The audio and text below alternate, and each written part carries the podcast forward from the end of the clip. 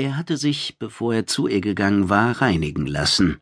Mehrfach, mit allen Mitteln, die seiner Hautflora gerade noch keinen irreparablen Schaden zufügten. Trotzdem. Wir nähern uns dem Primärziel, sagte er flach. Das Sterngewerk heizt sich und uns auf. Euch, die ihr euch zum nächsten Kampf rüstet, aber ich. Plötzlich versiegte Tokins Stimme in wässrig blubberndes, depressives Flüstern. Ich bin nicht dabei. Doch, im Geiste. Pah! Ansatzlos versetzte Akoshai ihr einen Hieb gegen den linken Oberschenkel, einen perfekt gezielten Schlag mit der Handkante, der schwächere Muskeln auf Tage gelähmt hätte. Sofort erwiderte sie die Einladung. Tokin startete eine Gegenattacke, die er nur mit Mühe blockierte. Sie kämpften. Hart, fair und perfide, tänzerisch, elegant, gnadenlos, nach theophorischer Art. Selbstverständlich schützten sie dabei ihr noch nicht zu Ende geborenes Kind, die Tochter, für die sie nach wie vor keinen Namen hatten. Xravit! keuchte Akushai, während er einen Tritt gegen die Schläfe seiner Geliebten anbrachte. Nach deiner Großmutter! Vor der ich mich von klein auf geekelt habe!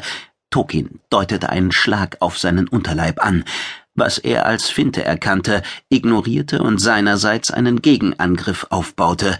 Bevor er jedoch in die Grundstellung gehen konnte, hatte sie ihm schon die Füße weggefegt, ihn mit derselben Wucht umgedreht und in einen Würgegriff genommen. Blurkonoi, nach der legendären Karadok.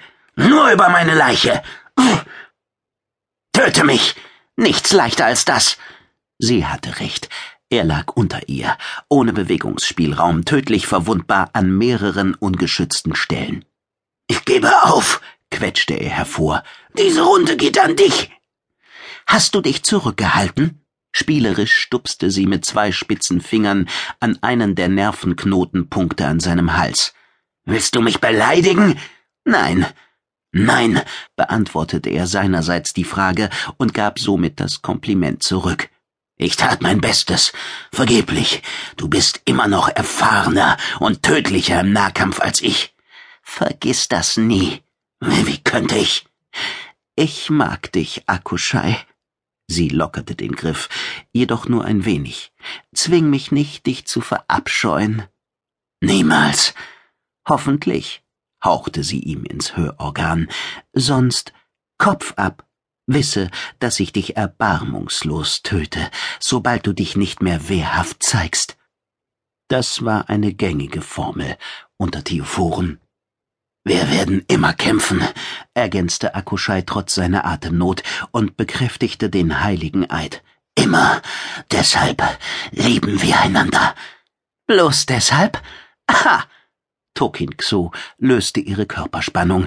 Aus dem Fesselgriff wurde eine Umarmung. Und mehr. Mehrere hundert Tihaks später, zurück in der Zentrale, ließ Akushai sich von den Wissenschaftlern auf den neuesten Stand bringen. Ihre bald nach dem Transfer durch den Zeitriss aufgestellten Hypothesen verfestigten sich mehr und mehr. Die Xeunathiu, die Medoxai und die Prudentiu waren in ferner Zukunft herausgekommen, in einer Epoche mit einem deutlich erhöhten hyperphysikalischen Widerstand. Darauf waren einerseits die Schäden zurückzuführen, welche die drei Sterngewerke und ihre insgesamt 84 Großbeiboote unmittelbar nach der Ankunft in dieser Zeit erlitten hatten, Andererseits lag darin auch der Grund, warum es mit normalen Reparaturen und dem Austausch kaputtgegangener Aggregate nicht getan war. Nach wie vor funktioniert unsere Technologie nur sehr eingeschränkt, fasste Paxa Hunig zusammen. Wir müssen großmaßstäblich umrüsten an allen Ecken und Enden und erleiden dabei immer wieder Rückschläge. Akushai überflog die Anzeigen der Instrumente. Deswegen sind wir immer noch in Schleichfahrt unterwegs? Der Wissenschaftssprecher bejahte. Vor allem das beschleunigte Ausbrennen der Hyperkristalle bereitet uns große Probleme. Ihr Flug zum erwählten Zielort dauerte bereits unverhältnismäßig lange, obwohl die Distanz unter 6000 Lichtjahre betrug, aber sie brachten bloß kurze Hypersprünge zustande und selbst dabei ließ